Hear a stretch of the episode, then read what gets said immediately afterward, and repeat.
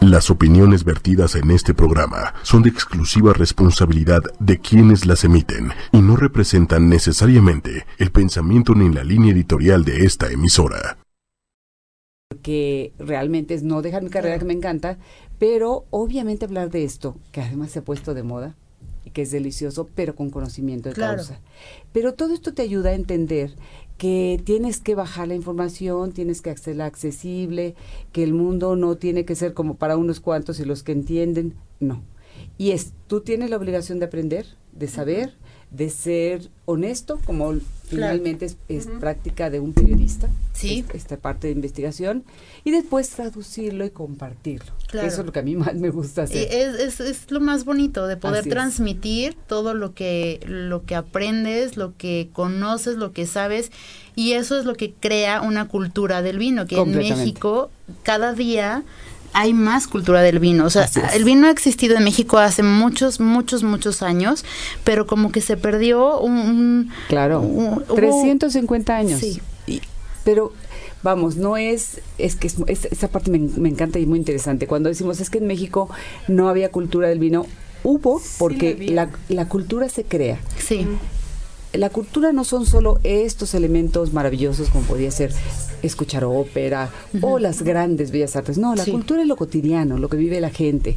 Pero resulta que, aunque se inicia, estamos hablando que con la llegada de los españoles, después por razones económicas, intereses de índole económico, se prohíbe hacer vino y tener viñedos en México. Se deja una porción, o sea, un permiso pequeñito para el clero, porque el vino era, parte de, los, de los ritos de evangelización, muy importantes en aquel entonces, y para el uso, claro, de los españoles, no todos ni siquiera, ¿no? Evidentemente aquellos que tenían... Exactamente. Y después cuando llega la independencia, al final esto dejaría sin valor esa ordenanza que prohibía. Pero la industria vitivinícola es una industria de largos plazos. Es una industria de, invertirle mucho. Y pues ya no había las condiciones ni económicas ni sociales como para que la gente quisiera invertir en esa área. Luego viene la revolución, que además también termina con muchas de las haciendas o de las misiones, que es de donde finalmente Exactamente, estaban ahí los Y pasan, te digo, 350 años. Cuando se reinicia este cultivo de, la uva, normalmente además iba para destilados. Era el tiempo en donde el brandy, el brandy era muy, muy importante. Fuimos grandes productores de, de brandy. Y después ya, más o menos estoy hablando de fines de los 70, empezaba a haber un interés y un crecimiento por el tema del vino. Y creo que esta es la parte interesante. Aquí todavía pasan muchos años para que el vino empiece a ser del gusto de la gente, se empieza a comunicar, existe la figura del sommelier, etcétera, y por esa razón no podía haber cultura. Si no, si no teníamos el producto, si no era propio, si no había producción, tampoco había un orgullo. Hoy sí, hoy lo que ha pasado con el vino mexicano, les comentaba yo la vez pasada, es maravilloso. En el año 2000, 2005, estamos hablando que había quizá unos 10 productores de vino.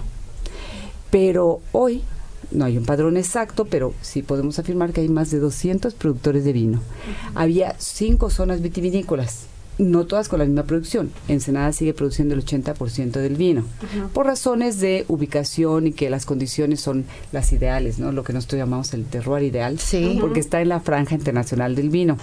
Pero como también la tecnología tiene obviamente su injerencia. juega un papel muy importante. Y somos un país de nuevo mundo, donde no hay una denominación de origen y hay cierta libertad para poder incluir procesos. Por esa razón, eh, obviamente muchas de las otras zonas que no están en esta franja pueden producir vino y vino de muy buena calidad. Hoy somos 12 zonas vitivinícolas, algunas todavía en tono experimental. Por ejemplo, en Cholula, en Guadalajara hay una eh, hay viñedos. En otras están como en esta fase intermedia, porque además el viñedo necesita, una vez que lo plantas, más o menos de 4 a 8 años para darte una uva con la que puedas hacer un, vino, de calidad. Así es.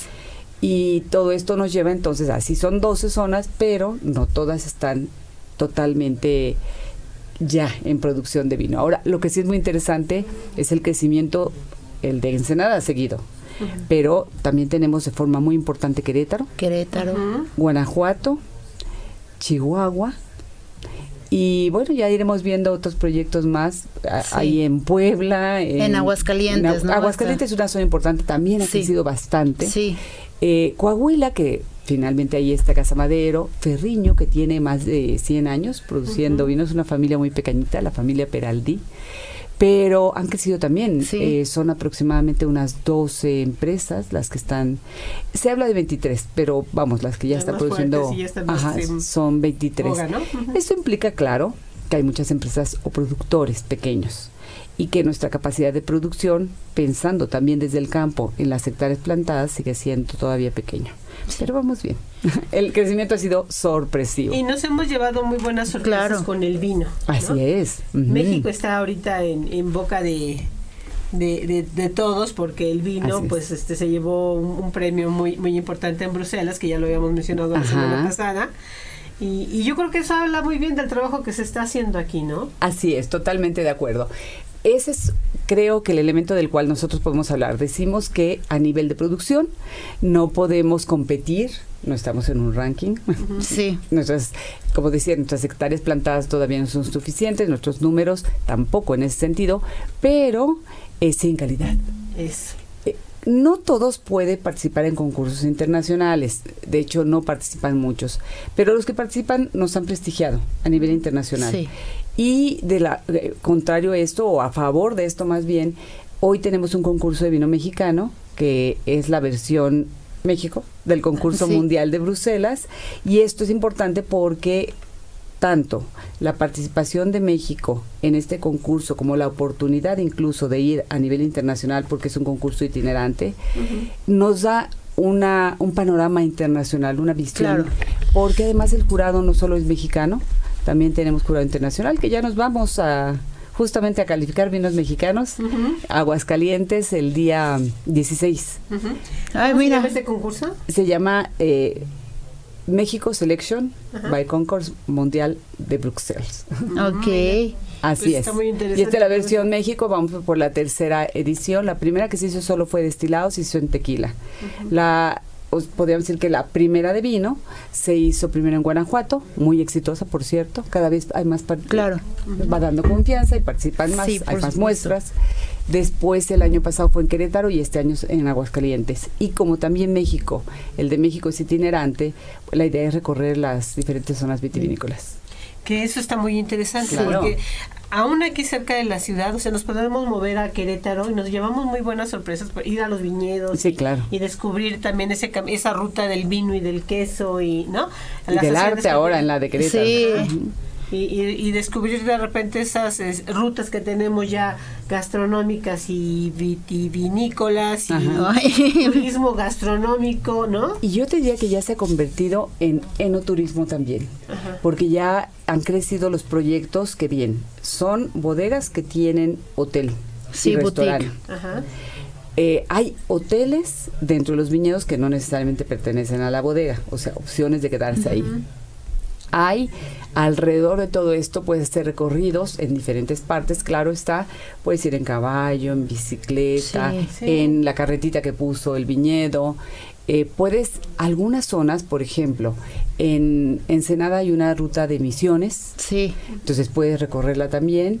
En el caso de Querétaro, eh, no, perdón, de de Coahuila, descubrieron que es una zona paleontográfica y entonces hay un proyecto de parte del gobierno enlazado con el tema de turismo para favorecer todo y entonces se llama Vinos y Dinos. está ah. padrísimo, ¿no? Oye, vas ahí caminando y ahí este casi casi encuentras. Entonces, creo que es esta parte lo se está integrando muy bien y por eso hablamos ya de un turismo gastronómico, de un turismo enológico, que todo suma a un turismo en general, que vuelve destino a muchas partes que no necesariamente lo eran.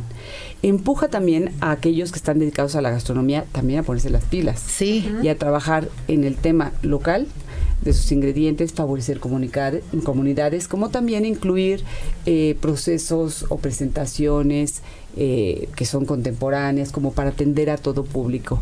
Y para la gente que quiere también este turismo de relax y de belleza. Normalmente en, las zonas, sí, en estas zonas donde además también ya hay proyectos inmobiliarios, o sea, tú puedes comprar tu terreno, tu casa y ya tienes tu viñedo y puedes hacer tu vino.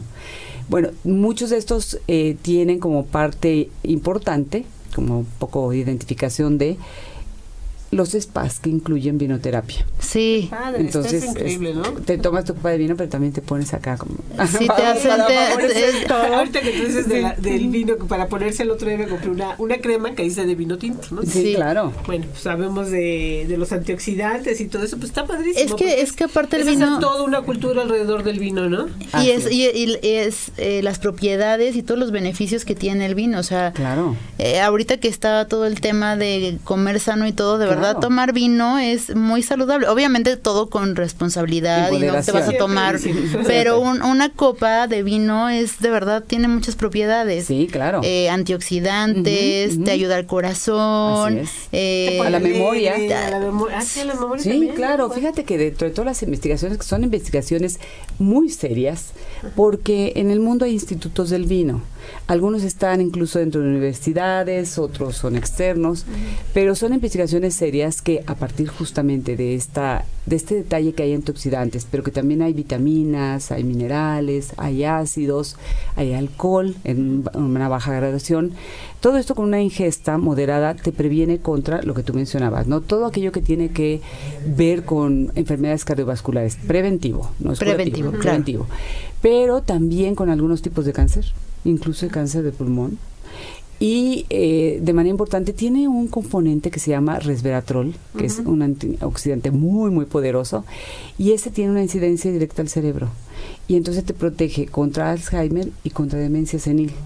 Por eso los cardiólogos. Yo desde hoy ya. Claro. Es más, ahorita vengo a tomarme una copa de vino. No, pues, pues aquí tenemos uno para compartirlo. Fíjate que sí, porque por eso los cardio los médicos en general, las especialidades de cardiología e incluso también yo diría de eh, los psicoterapeutas también te lo recomiendan una o dos copas de vino al día, mejor si es tinto, porque el blanco tiene menos antioxidantes, pero eh, también te ayuda en la noche esa copa que te tomas para relajarte. Que pase nuestro invitado. Para relajarte, entonces duermes mejor también. Esto que tú decías, te sientes mejor es real. Aquí la clave es no excederse. Eso, Siempre. Eso es lo, lo, importante y lo bonito de nuestra cultura. Así es. Tenemos otro invitado, este, que él es Alejandro Hernández Torres, él es presidente de Canidad de, de Morelia. ¿Cómo estás, Alejandro? Hola, muchas gracias, Pati. Que venías corre y corre también, ¿verdad? Esta ciudad así siempre es, ¿eh? La vez pasada, este, Pilar corrió. Ahorita yo venía de Abastur, venía también corre. Sí, no, sabes que yo dije, me voy a salir ya casi 20 para las 5 y este y me topé con unas personas y ya me entretuvieron tantito y ya se acabó porque se acabó el veníamos sin ti. ¿dónde vienes? si llegas este, antes empieza llegamos casi juntas pues las tres prácticamente. y este bueno pues ya estamos aquí es lo bueno. Pues bienvenido Alejandro ¿cómo estás? muchas gracias bien bien corriendo un poco pero aquí con el gusto de de visitarlos. ¿Ya conocías a Pilar? No, no tenía. Pilar es, es presidenta de la Asociación Mexicana, de, Sommeliers. de Sommeliers. Y bueno, Alejandro, que es presidente de Canidac en Morelia, nos conocimos en Guadalajara, en un evento y también con unos proyectos bien interesantes que traes tú, ¿no? Claro que sí, pues venimos a platicarles poquito de la gastronomía de allá de Michoacán y un poquito también por ahí de una cerveza de un producto que estamos este, lanzando este año. De Frida. De Frida, de Frida Kahlo. este, esta pintora que ya es un emblema, un ícono mexicano y muchas veces más reconocido a nivel internacional que a veces que, nosotros mismos. de acuerdo. Este, bueno, te platico un poquito de la cerveza, todo nace ahí por por eh, hace un par de años que traíamos la idea, tenemos muchos años comercializando cerveza y logramos conocer a unas personas de que tienen esta marca, ¿no? Que estaban muy relacionados ya desde el 2005 y pues bueno, logramos generar lo que es un, un convenio en el cual eh, podemos utilizar el nombre de Frida Kahlo en cerveza. Que no es, fácil, ¿eh? No, no es fácil, es un convenio. Sí, yo también creo que no. Digo, no es la intención a lo mejor platicar cosas más técnicas de, de, ese tema, pero sí es algo complejo. Tardamos, yo creo que fue un proceso casi de un año para tener todo lo del nombre, para poderlo utilizar. Muchos lineamientos, el estar rebotando los temas visuales, lo gráfico, y nos tenían que aceptar eh, todo ese tema. El desarrollo venían de, gente hasta europea y cosas así de que estaban desarrollando la marca y porque ya este es un tema internacional. de acuerdo. Puede sonar un poco triste, ¿no? Pero ahí ya la marca está globalizada. ya eh, sí es un emblema mexicano, pero pues ya hay muchos países involucrados en este tema. Pero bueno, eh, generamos en Morelia lo que es esta cerveza, que es una, un estilo, una Mexican Lager, un sabor muy fresco, muy ligero. Eh, le decía a Patti que me da mucha pena que ando de visita en la ciudad y no vine preparado para traer una... no nos trajo cerveza para probar. me voy a comprometer aquí a, mandarles una cajita para que la, a cada a cada uno. ¿Sabes qué? Qué bueno que viniste porque... Eh, de hecho, nos escribimos de repente, Alejandro y yo me dice, oye, estoy en Ciudad de México. Me dice, ayer le dije, pues vente al programa. Claro. Dice, este, le digo, pues vente al programa. Me dice, no voy preparado, no importa, tú vente de todos modos y aquí platicamos. Porque por muchas cosas, ¿no? Este Frida Kahlo creo que todo el mundo claro. este estamos orgullosos de todo lo que se está haciendo, creo que cada vez eh, nos vemos más representados como dice Alejandro, dice en el extranjero, tú dices Frida Kahlo y todo el mundo sabe quién es, ¿no? Y muchas veces aquí en México no teníamos tanto ese orgullo. Ahora siento que es más fuerte, ya lo vemos incluso en, en, Día de Muertos, ahora también este pues, vestidos y todo, ¿no? Todo todo como que empezó a hacerse una bola de nieve, que qué padre que va. Es, es, em, es una pintora, yo digo que un poco difícil, ¿no? Todo el mundo nos gusta hablar de, Frida Kahlo, no a todos les gusta. Claro, y es válido porque, el arte es así. Ajá, porque pues lo que ella vivió, el sufrimiento que tuvo y todo esto, es sus este, ideologías. Es, también. también, ¿no? Es, es, un poquito complicado. Sin embargo, digo, qué padre que tener el nombre de Frida Kahlo y estar representados por ella en todo el mundo, ¿no? Claro, yo creo que además hoy por hoy es un valor importante porque en su tiempo no fue una gente reconocida. Eh, de alguna manera yo creo que eso la hizo ser más irreverente y disruptiva, ¿no? Y tratar de romper paradigmas y, y, lo, hizo, de hecho. Y fue hasta tiempo después cuando se le empezó a reconocer como un gran talento y hoy de alguna manera es una figura que sí es emblemática, lo cual implica grandes beneficios, como tú lo mencionas, a nivel nacional e internacional, orgullo, pero también una gran responsabilidad, ¿no? Ponerle el nombre a, un producto. la verdad es que tienen que estar... Este... bueno, les platico que hay ya muchos productos que tienen esto, desde cosméticos, sí, sí, sí, unas vaquillas, bolsas. Eh, sale una muñeca también. Ahí está un vino. Sí, también, hay un ¿cierto? Eh, hay tequila, hay mezcal. Eh, están próximamente a salir unos tenis con una marca reconocida también. Este, bueno, un sinfín de productos, entonces ya es un, ya es un emblema, ¿no? O sea, yo creo que ya hay que verlo como, como algo representativo mexicano. Ayer eh, platicando así con alguien informal, decía, yo creo que eh, estaba el tema de discusión que, que, era más emblemático mexicano, la Frida Kahlo o la o Sor Juana, a lo mejor como imágenes femeninas mexicanas y decían, no, a nivel internacional definitivamente Frida, Kahlo, es, el, representante mexicano femenino. Digo, habrá quien les gusta, habrá quien no, habrá quien lo toma como el tema de la pintura o simplemente ya por el emblema, ¿no? Y lo vemos ya casi en cualquier este aeropuerto, por ejemplo, este iconografía simplemente de las cejas, de muchas cosas. La, ves por donde sea, a donde tú vayas siempre vas a ver dijiste hasta ahorita que tocaste ya en el desfile de muertos ya ya aparece una mezcla de Frida con la, muerte, ¿no? La muerte, porque además ella le encantaba y era muy orgullosa de vestir los trajes de, de las diferentes regiones, Y lo hacía con mucho mucho porte, digamos. Claro, claro, y además imagínate, esto a nivel internacional, claro que causaba sensación, ¿no? Sí, el, el otro día estaba yo escuchando de que incluso en las iconografías que guardan, se rescataron la voz de Frida. Eh, ah, claro, hubo como todo un... Y dices, y, la oyes y es una voz muy dulce. Y yo realmente pensaba que era como una mujer así más fuerte, con una voz más... O sea, pero es una voz en realidad como, como más dulce, ¿no? Claro. Entonces también eso está, está muy padre. pues bueno, una de las intenciones también eh, pues es tratar de llevar o sobrellevar esta imagen también a mercados internacionales, donde ya es reconocida y bueno, generar esta posición y qué mejor con uno o el producto que más exportamos en México, que es la cerveza. y que más consumimos, ¿eh? Porque debo ah, decir, claro, incluso se consume más que el tequila y el mezcal, a pesar de que el mezcal esté de moda y todo, la cerveza, claro está que se consumía bajo un esquema o un objetivo diferente, que era refrescarse, por eso en la, en la parte norte y sur de nuestro país son tan cerveceros. Y las cervezas las tomábamos frías, ¿no? Hasta por eso la gente les dice frías, muertas, celodias, etcétera. Hoy hemos aprendido que hay diferentes estilos de cerveza, que pueden algunas tener adiciones, que la temperatura de servicio también importa dependiendo del estilo de cerveza, en fin, se ha crecido la cultura, pero sigue siendo lo que más se bebe, en un 60%. ¿Será porque también es un poco más económico? El mezcal, por ejemplo, es caro. Ahora es caro, no era caro, sí, sí, y hay mezcales que no son caros, pero también te puedes poner a pensar si realmente esos no muy caros son lo ideal, pero eh, está el factor moda y el factor mercadotecnia, entonces esa es quizá la parte que se carga cuando finalmente, o que tienes que pagar, ¿no? El precio que tienes que pagar cuando está de moda y entonces entra el tema de la mercadotecnia, etcétera. Pero con todo, la cerveza es lo que se sigue. Sí, sumar el canal de distribución es algo muy importante en nuestro país. Eh, en cualquier pueblito vamos a encontrar, eh, no voy a decir marcas, pero cerveza, algunas frituras, o sea, no falta. La distribución es muy buena. es muy buena, digo. Claro. ha sido parte también del éxito de este producto. Y a niveles mundiales, ¿eh? como dices, este, las tendencias, igual que en el mezcal, la diversidad ya en México, eh, sí estábamos como que muy cerrados en, los estilos muy similares.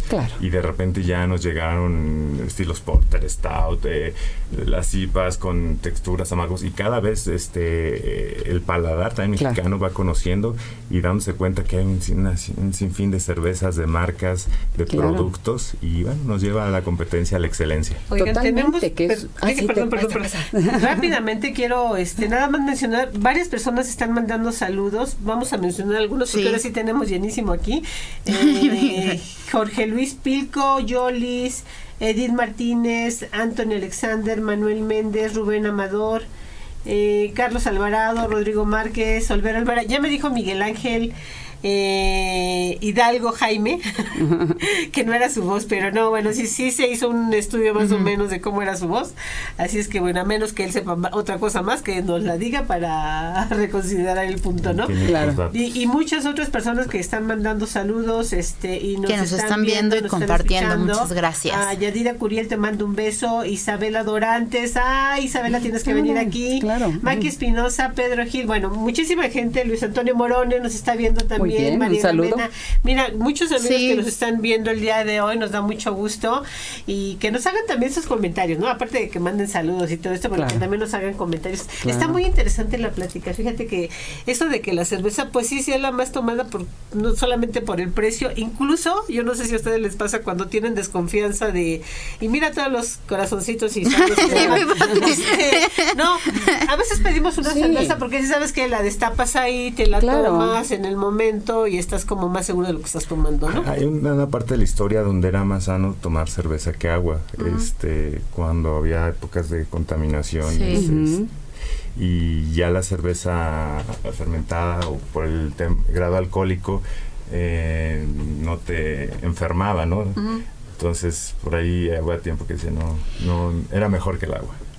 pues, pues hasta hasta para cuando las mujeres estaban embarazadas o estaban a ver ha sido también un elemento de alimentación nutritivo porque me lo tiene. Volvemos al tema de moderación beber con responsabilidad pero también definitivamente tanto casi todas las bebidas pero digamos hablemos concretamente de estas dos que son fermentados el vino y la cerveza tienen una serie de elementos en donde, como tú bien decías, un alcohol de moderación, no, solo los hace deliciosos, sino alimentos y nutritivos. Exactamente, tienen muchos Y esta visión, además, que la cerveza engorda, mm, eh, no es tan cierta, ¿eh?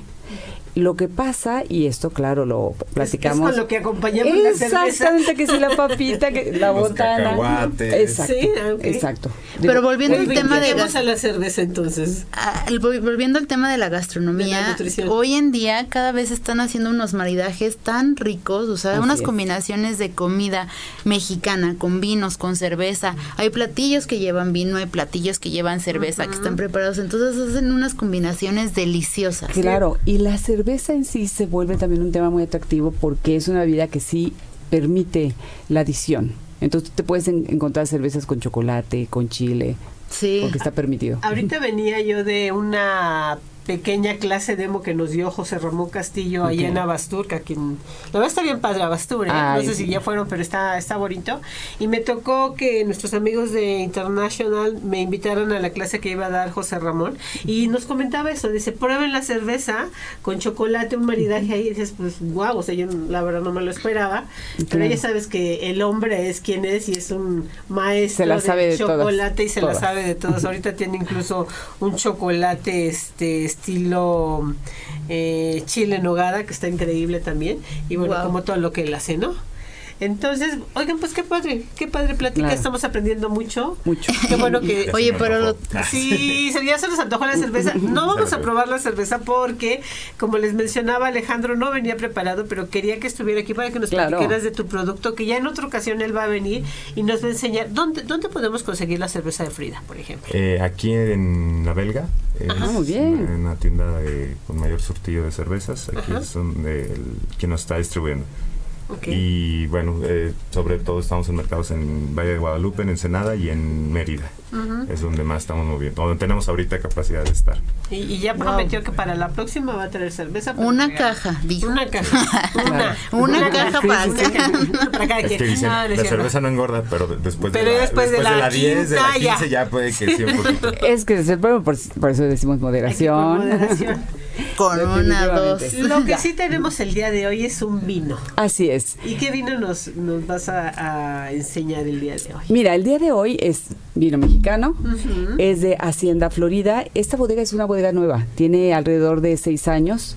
Ellos eh, tienen viñedo, Salomón, Avedrop y Cecilia Murillo son es una pareja que decidieron hacer este proyecto eh, como un proyecto de familia.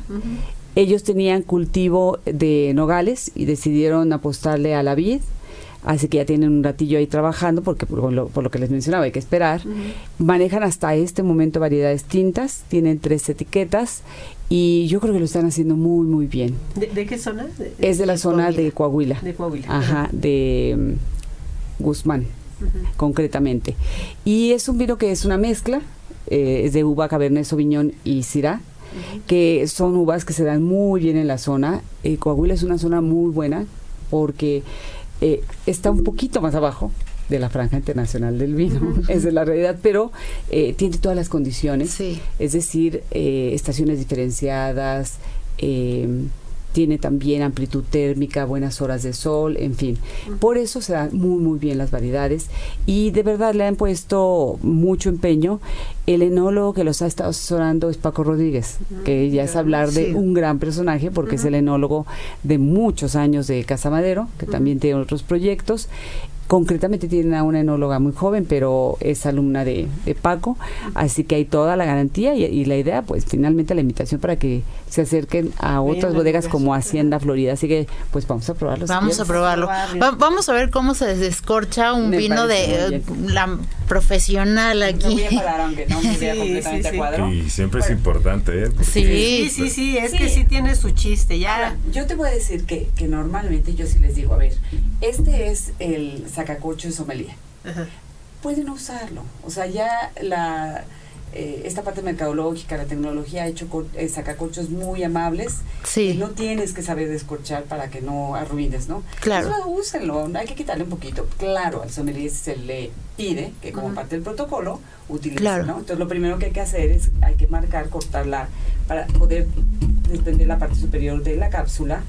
Algunos vinos algunos productores lo que han hecho es le ponen aquí un cintillo y entonces ya es más fácil, sí, claro. El trabajo, pero no todos tienen esa alternativa. Pero también es bonito hacer todo el trabajo, ¿no? es como la... Para, un sommelier es básico, ¿no? Que te lo tienes que hacer. Y de hecho, yo tengo ahorita la etiqueta hacia el frente. Normalmente en la mesa del comensal la etiqueta tiene que estar hacia el comensal. Guardas tu navaja donde hiciste ese primer corte y el sacacorcho sommelier tiene prácticamente un sinfín de cinco vueltas, que es el correcto. Hay que ponerlo, buscar ponerlo al centro, introducirlo con firmeza, justo, procurando que no se vaya a un lado porque corres el riesgo de romper el corcho. Claro, buscando que el vino también haya sido bien guardado, es decir, que el corcho esté húmedo para que se mantenga expandido y flexible. Una vez que has hecho esto, puedes, si no tuviste la fortuna de hacerlo perfecto, puedes hacer correcciones, te apoyes en tu primer paso para sacar esta primera parte del corcho y después, al final es una herramienta que tú puedes manipular. Vas al segundo paso para terminar de sacar el corcho y procurar, y procurar que, si, si por alguna razón no lo tenías completo, procurar no romper el coche. Esta última parte incluso deseamos o pedimos que la saques manualmente para que no suene. Es importante que, no haga pop. Parte del protocolo solamente. Después de eso, una vez que tienes esto, lo retiras y tú como sommelier tienes la opción de verlo. Hay una corriente que dice que sí vale la pena olerlo, otro no. Yo creo que sí. Si tenemos la capacidad de reconocer información que nos puede dar el corcho, el corcho no debe oler inoloro, o sea, le olía de coche, o sea, nada. Entonces, a lo que tiene que oler es a vino. Pero si el corcho está contaminado con algo que llamamos TCA, corres el riesgo que el corcho no se ve, pero huele a humedad, como a trapo sucio, y este, que ya tocó el vino, ya. Entonces, aquí tienes información. Lo correcto lo puede hacer el sommelier o simplemente escorchar, dejarlo al cliente. Que el cliente lo... Y el cliente puede hacerlo, no hacerlo, no importa, el corcho de todas es suyo, pero es parte del protocolo. Después vas a tomar tu botella y vas a servir una pequeña porción para que quien decida, pues, se pregunta desde luego, hay también un protocolo. Normalmente quien ordena el vino es el que lo va a catar. Pero de todas maneras hoy por hoy se pregunta quién va a hacer la cata del vino. El que paga manda. Que sea Alejandro el que va a pagar. Pero depende, porque si lo que quieres me voy a sentar para que ya, haya más orden. O este, o festejar a alguien, ¿no? sí, sí, sí. Claro, a ver, en esta parte desde la elección del vino hasta eh, el hacer la cata puede ser una diferencia para quien quiere agasajar, ¿no? Eso, el protocolo establece que pregunte. Y una vez que tú tienes la copa, que tú eres el responsable, lo que tienes que hacer es un ejercicio de cata muy rápido. Es ver el vino, esto ¿Hoja blanca? ¿Hoja blanca? Ah, no. ah, no, ahí no tenemos hoja blanca, pero tenemos mantel, blanco. Esto normalmente lo hacemos muy pasadamente cuando estamos evaluando un vino, etcétera. Son varias fases que se recorren a través de nuestros sentidos. Por eso llamamos es un análisis organoléptico. No se tienen por qué poner en ese plan tan estricto en el restaurante. Tampoco tiene que llevar su termómetro para ponerlo, se, ven, se vería un poco mal. Y de hecho, si no lo haces, me puedo saltar incluso a la parte visual. Si no soy si no soy un profesional me la puedo saltar. ¿Por qué? A mí, como sommelier, la vista me da ciertos elementos que me pueden eh, invitar a analizar si lo que tengo en mi copa hace congruencia con la etiqueta. Porque estamos hablando de una cata eh, que se está viendo el producto, no es una cata ciega. Si no lo puedo omitir, lo que sí debo de hacer, puedo solamente observar, y esto lo vas a hacer como con una fuente de luz a contraluz, para observar que no tenga sedimentos. En general, un vino que tiene sedimentos solo es permitido si no está filtrado o su filtrado es parcial, o si es muy viejo y los eh, taninos se han polimerizado y han creado sedimentos. Si no, no. Entonces, en copa quieta, sin moverla, lo llevas a nariz. Y la idea realmente, aunque para el sommelier esto tiene también varias características, intensidad aromática, eh, empezar a definir el carácter, en general es para determinar si tiene o no defecto tan simple. Puede haber muchos efectos, pero el principal es, y yo siempre se los digo, huele bien o huele mal, así de simple. Este vino huele correctamente, tiene un aroma limpio, franco. Después de eso, agitas tu copa para romper moléculas y en lenguaje enológico decimos que abra, es decir, que se exprese mejor aromática y gustativamente. Lo llevas a nariz y corroboras efectivamente que tiene un carácter. Hay 11 diferentes familias el vino puede ser frutal, floral, especiado, amaderado, puede ser de un solo carácter, tener varios según el proceso inclusive, porque la barrica le va a adicionar también aromas, oh, sabores y taninos. Y una vez que hiciste Está muy eso. complejo todo eso.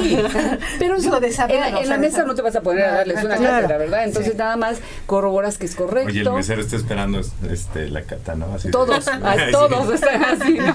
ya, ya danos. ¿Se, ¿Se lo dejo o no? Claro, y después ya lo pruebas. Como yo ya tengo comprobado nariz, que me es suficiente.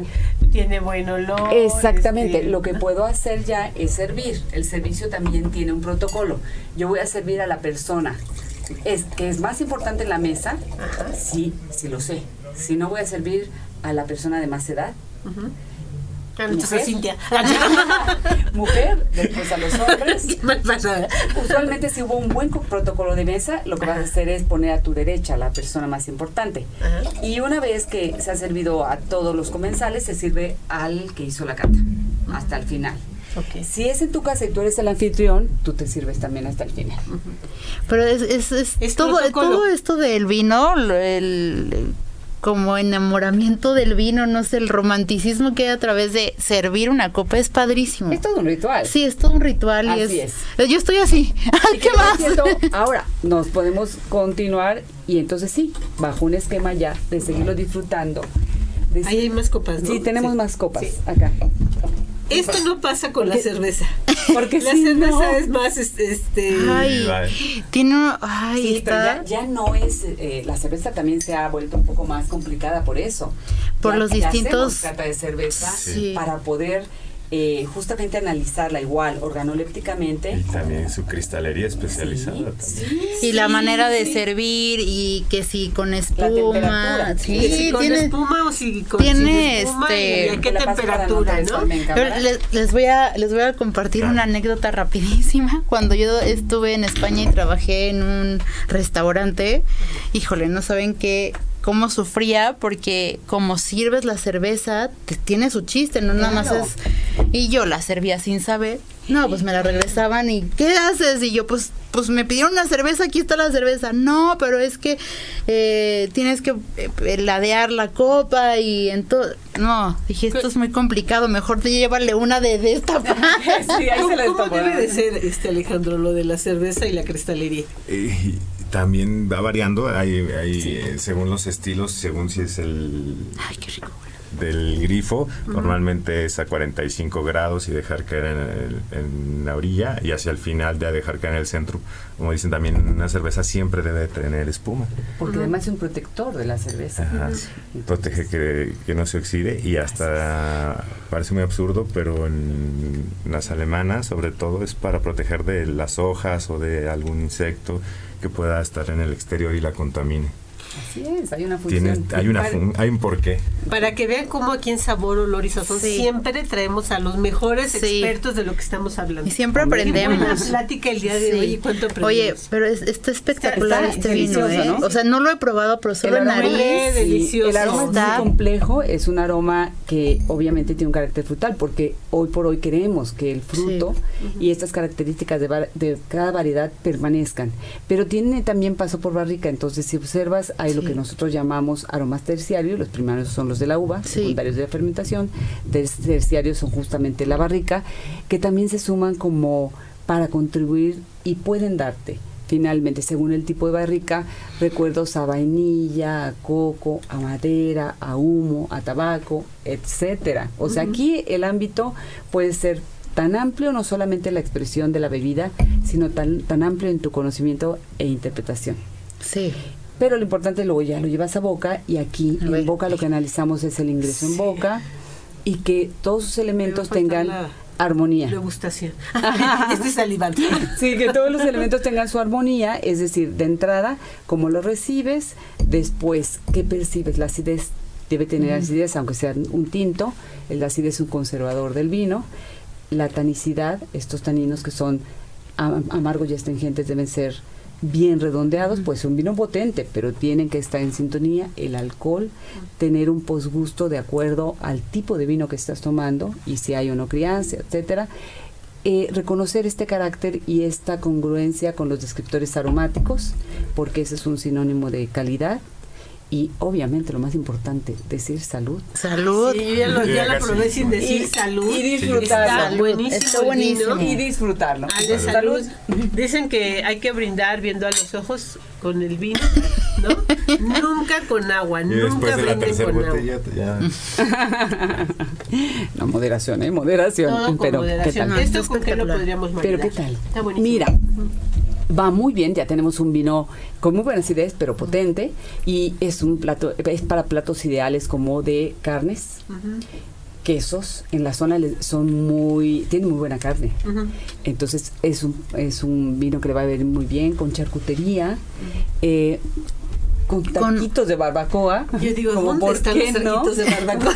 sí, como con taquitos de barbacoa. Oye, ¿por qué con no? una, ahorita que dijiste con quesos, con una pasta. Claro, mm, claro. Alfredo. Alfredo. Ajá. Sí, te puede ir muy, muy bien, incluso pastas que tengan un poco de carne, que tengan proteína, porque el vino ya tiene la capacidad para poderlo recibir correctamente. Está buenísimo. Pues ya tienen otra opción que Este, pueden ¿Cómo ir. se sí. llama el vino? Este vino es de Hacienda Florida y así se llama, simplemente Hacienda Florida. Es 2017, lo que quiere decir que es un vino joven. Sí. Joven, pero ya te está hablando de este paso por barrica, estamos en 2019. Esto, el 2017, es la fecha de la vendimia, cuando se hizo la cosecha. La etiqueta y la contraetiqueta son el acta de nacimiento. Aquí te van a decir todo lo más importante que debes sa- saber y es una mezcla de Cabernet Sauvignon y Syrah. Trae también el contenido alcohólico, que en este caso es 13.5. Eh, trae desde luego también el- el la capacidad, que son 750 mililitros, y obviamente el aviso de que no se debe consumir en exceso, como debe de ser. Todo con medida, nada con ex- exceso. Así pues es. nos faltó la cerveza para también poder analizar la etiqueta y ver qué cosas Es son un buen pretexto para ¿no? regresar, Para Pati. regresar. Así Así es. es que a mí me parece que eso se queda de tarea. ¿No? Me Y yo, encanta también la cerveza. Bueno, somos, yo, yo soy fan del vino. A mí sí me gusta mucho el vino. Sí. A mí también. Y, y la cerveza también. Y bueno, yo ahora me he vuelto fan del, del mezcal, que me costó mucho trabajo empezar a tomar mezcal. Pero que hay que entenderlo. Es complejo. sabor, dices, sí, sí me gusta. Me gusta maridar con algunas cosas con mezcal. Y lo más importante es que en México de verdad tenemos la oportunidad de probar productos de todas partes del mundo, pero sí es bien importante apoyar los productos mexicanos, Claro. difundirlos, eh, consumirlos Claro. y eh, estar orgullosos de lo que hacemos, porque recuerden que eh, muchas veces dicen, ay no, bueno, pues es una persona que... eh, tiene las posibilidades económicas, pero no, o sea, para hacer un vino en un viñedo trabaja mucha gente, Exacto, hay son mano de empleo. Exactamente. Oigan, Y nos por lo están saludando desde Australia. Ah, muy bien. Así es que es Tina. Tina, Tina está casada con un primo mío, pero están en. Australia. Me da mucho gusto que nos están mandando saluditos. Seguro este siempre nos mandan de España, de Argentina, de algunas otras partes. Así es que qué gusto que nos estén mandando. Sí. Muchísima gente, la verdad, nos está mandando Sí. saludos. No los voy a poder nombrar a todos. Ah, mira, Estefan Toma nos está, nos está viendo, también le mandamos un saludo. A Fernando Martínez Zavala, tienes que venir, Fernando. Claro, Nos muchos encanta. saludos. Mira cuánta gente nos está viendo el día de hoy, gracias a que ustedes están aquí. Sí. Hombre, gracias por la Tienen que invitación. venir más seguido, ¿eh? Aquí No, tenemos la verdad es que tenemos sí. la deuda de probar Frida. Sí, Oye, y sí, te- tenemos la deuda de probar Frida y qué buenos consejos y qué buenas historias nos cuentas, mi querida Pilar. El mundo del vino, además de ser delicioso, está lleno de historias, de anécdotas, de semblanzas, que de verdad no hay manera de aburrirse. Y Nunca, siempre vas a encontrar nunca. que la gente que le gusta el vino, sea un productor, sea solamente un consumidor, es gente amigable. sí. Y yo, algo que quiero reconocer es que, Pilar, de verdad, la vez pasada traías un conjunto de Ah, claro. uvas y ahorita Ay, traes sí, unas hojas de sí, espe- sí, ahora O sea, es amante del de- vino. de la vida. Definitivamente Sí. es Sí, l- claro. una muy buena este representante Representante del del- sommelier. sí, Bueno, todo ella es la mujer del vino, es pasiones mundanas. Pasiones mundanas. Es, es una mujer muy, Sí. eh, muy activa. Muy comprometida. Oye, ya se nos quedó de veras, nuestro tema era mitos y paradigmas.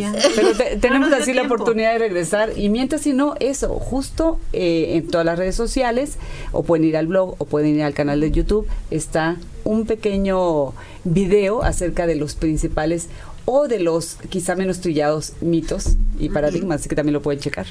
tenemos que regresar. Este, este programa ya no debería de durar una hora. Tres horas necesitamos para... Ya no vamos a dejar que Diego entre a su programa. no, y Alejandro, pues tienes que venir. Voy a regresar para ti. Traer a Frida. Traernos a Frida. en sociedad, bueno, en sociedad para nosotros, porque bueno, ya la conocí yo en Guadalajara, muy buena por cierto. Y este y hablamos más de la cerveza y hablamos más de muchas cosas. El tiempo ya se nos acabó. Rápidamente, Alejandro, tus redes sociales. Este, cerveza Frida Kahlo, ahí toda la información y también temas de distribución.